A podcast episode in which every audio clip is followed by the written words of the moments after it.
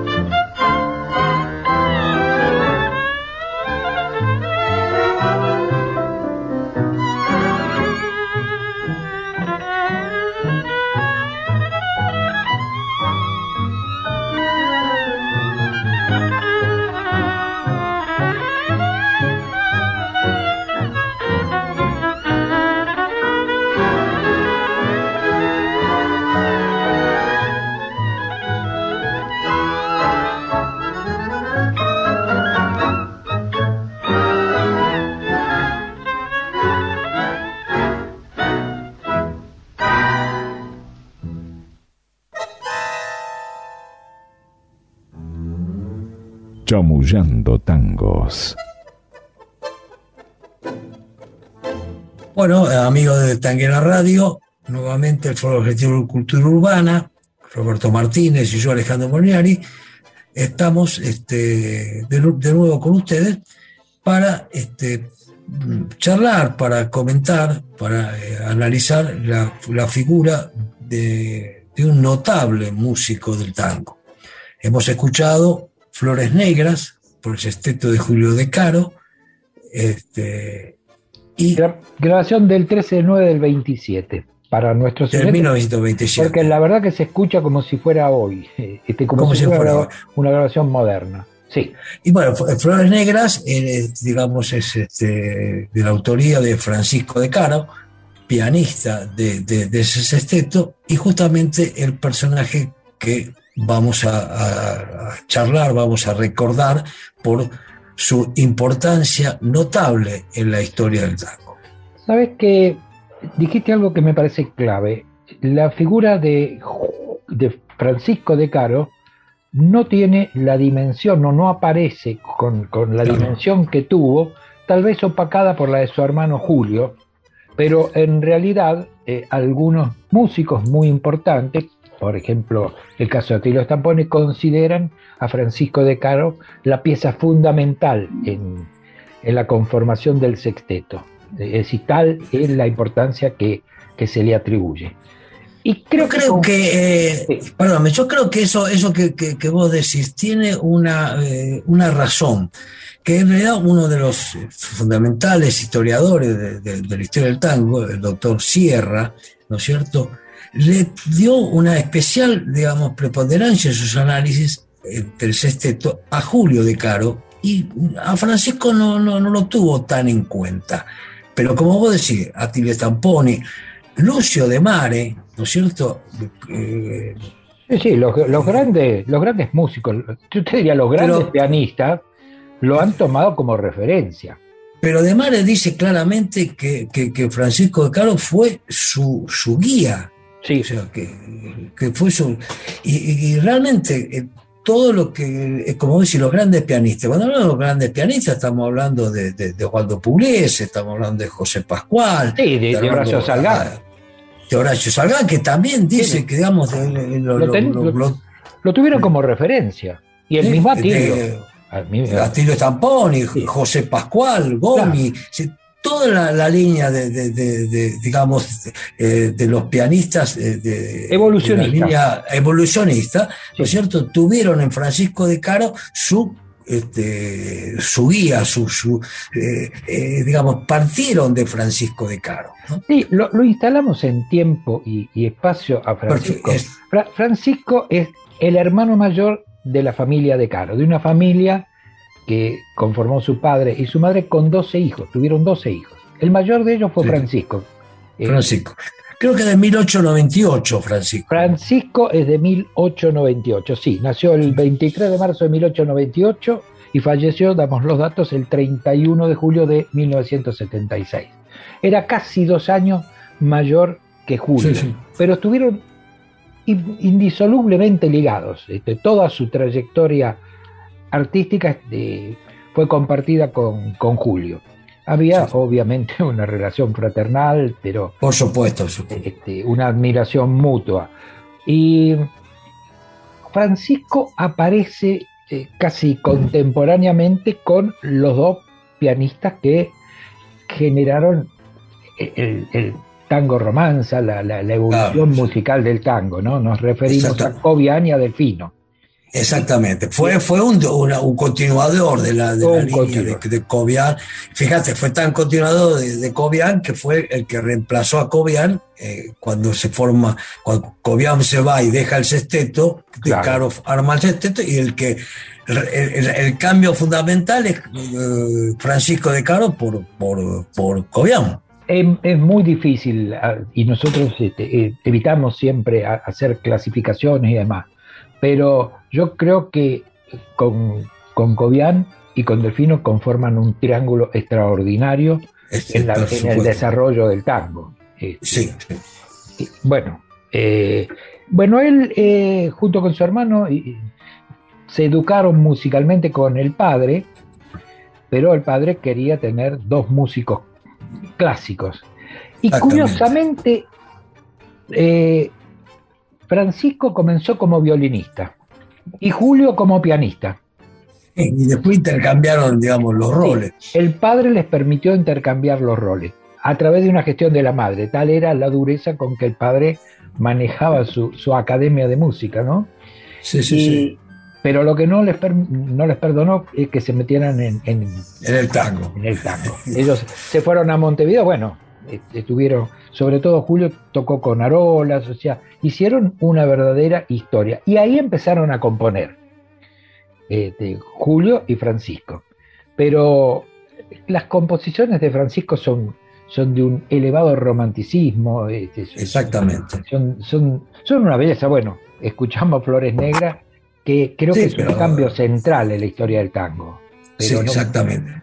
Yo creo que eh, eh, Flores Negras, digamos, este, como mi refugio de, de, de, Cobian, este, eh, Mañanita Mormart, digamos, este, van formando esa, esa digamos, grupo de, tangos, tango romanza, que le dan una, un, sí. o sea, son, son los tangos que le dan un salto de, de calidad. Sí, un, sí. Un, lirismo extraordinario al tango, a ese tango milonga, sin, dejar de lado, por supuesto, la importancia del tango miloma, que ha sido central, ha sido la, generación. Pero ellos, la diferencia con el resto de los músicos es que ellos tenían una gran formación musical. Eh, eran músicos de conservatorio. Sí, sí, bueno, eh, yo creo que además hay otra cosa que es importante, eh, cuando nombramos a Cobiano, a Delfino, a, Francisco de Caro, es que en, esa época, digamos, los, las estrellas del tango eran los bandoneonistas, ¿no es cierto? Y el papel que, que, van, y el piano tenía un rol, digamos, de acompañamiento rítmico, y con, con ellos el piano cobra un, un rol mucho más importante, mucho de, conducción, pero de una conducción, digamos, este, eh, que, va a aparecer tanto en ellos como el que lo sigue. Lo referimos a Salgán, nos referimos a Pugliese, a Goni. O sea, el piano cumple otro, otro rol. No, no, no es una, una figura que acompaña a los bandoneones y a los violines. Claro, lo que vos decís este, requeriría un, un, análisis y otra charla, otro chamullando. porque si bien es cierto, no es menos cierto que muchas de las grandes orquestas estuvieron este, generadas, creadas por pianistas. Di Sarli, Pugliese, sí, han tenido un peso específico, eh, sin olvidarnos, por supuesto, de Firpo, ¿no? Es decir, que, ha sido el, piano a, través de gente como Francisco de Caro y los que ya nombramos, ha tenido una proyección extraordinaria en el tango. Yo te propondría que escucháramos otro de los temas románticos o, romance que, que generó la pluma de, o, el talento de Francisco de Caro. Me refiero a Loca Bohemia. te propondría escucharlo por otra orquesta que estuvo a cargo de un pianista que también tuvo una brillantez extraordinaria. Me refiero a Osmar Maderna. Así que, si te parece, escuchemos Loca Bohemia una grabación de la orquesta de Osmar Maderna del 28 de marzo del 47.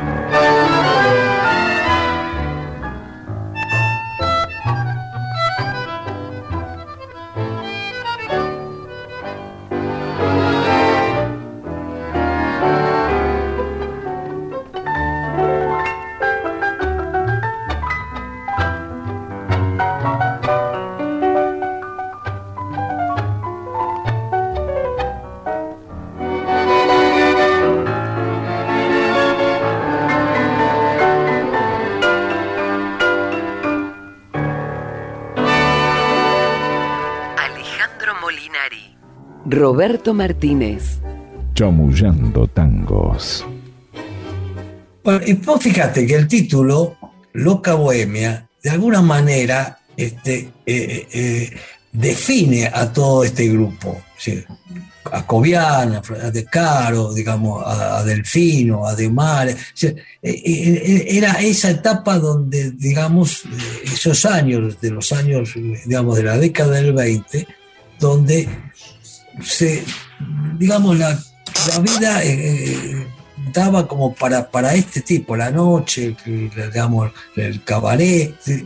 Eso es lo que retrataron de alguna forma estos, estos notables pianistas y fundamentalmente la cual nos estamos refiriendo a Francisco de Caro. Sabes que Horacio Ferrer decía que la música de, Francisco este, es esencialmente una música que vibró con las locas emociones del cabaret crepuscular Eh, con muchachas ojerosas, eh, eh, está hablando de, la bohemia. De la bohemia, claro. Así que esa es la loca bohemia que seguramente habrá inspirado a Francisco de Caro. Pero bueno, eso hace a su vida personal que a nosotros. No, no, no, no, pero te quiero decir, estaba, era una época donde eso era, era algo común para, para, para los artistas. ¿no? Sí, sí, claro claro. Este, esa era la personalidad de Francisco y de toda esa generación, pero que dejaron cosas. Bueno, eh, si vamos a hablar de Bohemia, ya hemos nombrado a Cobian y. Por eso, eh, eh, ha sido, bueno, es decir, a Cobian normalmente, inclusive el mismo De Mare lo, califica como el aristócrata, digamos, del tango, ¿no? Sí, sí, sí. sí.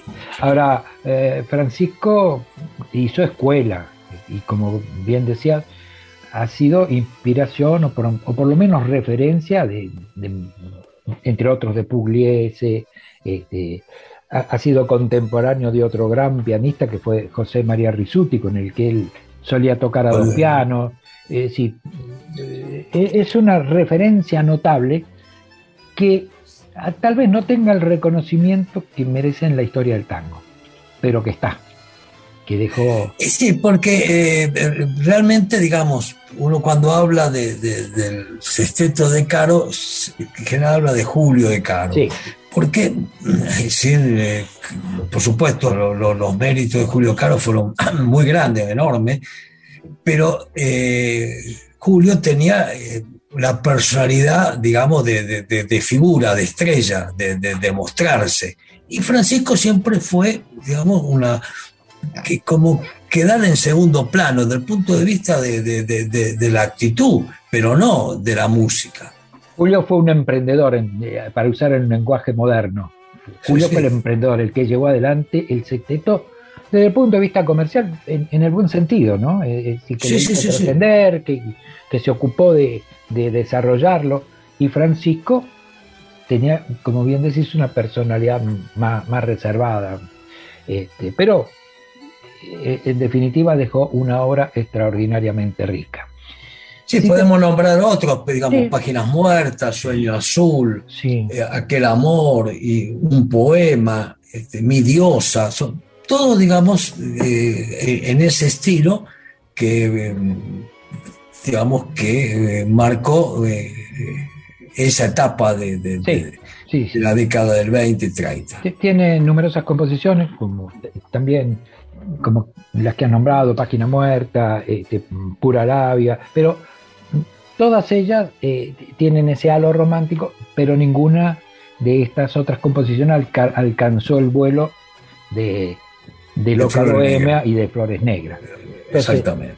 Cuando él comienza a trabajar con su hermano, muy joven, Julio y Francisco componen un tango, casi te diría que fue el primer tango que compusieron en, combinación, que fue Mala Pinta.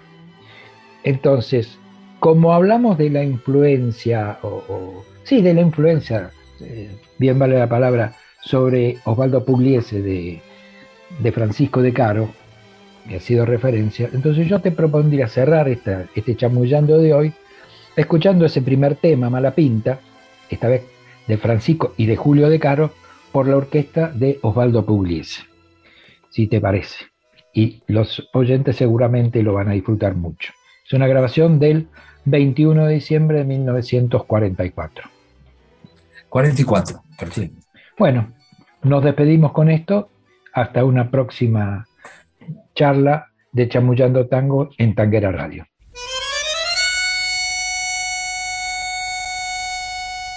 Chamullando Tangos con Alejandro Molinari y Roberto Martínez.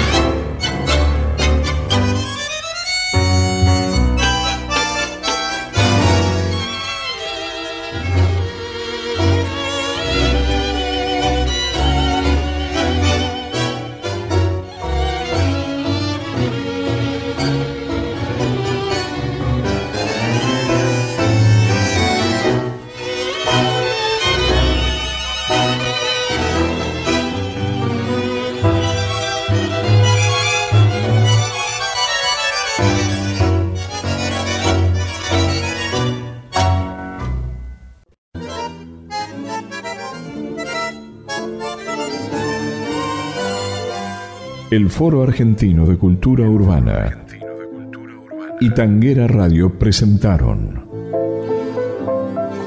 Chamullando Tangos. Edición Patricio McLaughlin.